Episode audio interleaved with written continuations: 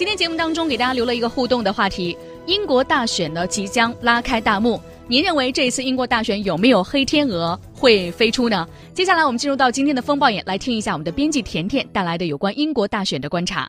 接下来是登录九一八风暴眼，欢迎继续收听。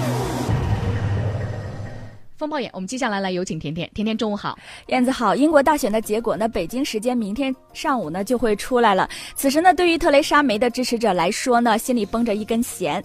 从一开始，特朗呃特蕾莎梅领导的保守党领跑科尔宾领导的工党二十个百分点，再到双方的差距呢是缩短到了最新的民调显示呢为一个百分点。这中间呢还要考虑到民调的误差性。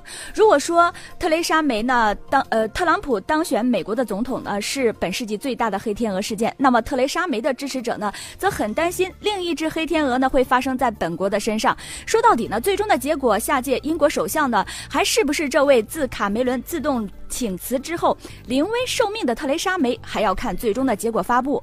不过呢，即便是特蕾莎梅最后是获得了胜选，也只能说是一种是失败的姿态胜选。雄心壮志的特蕾莎梅呢，有很多的抱负，脱欧呢就是其中的一个。但是脱欧进程的脚步迟迟的被拖累，很大程度上呢是来自于国内。他把眼光呢是瞄准了议会的议席。说白了，之前的二十个百分点的领先优势呢，给了特雷梅特蕾莎梅自信，让他做。做出了提前举行大选的震惊国内外的举动，目的呢就是想在议会的议席上多安插几个自己人。简单来说，英国的议会呢共有六百五十个议席，特蕾莎梅呢想通过大选之后在议会中安插过半数所需的三百二十六席。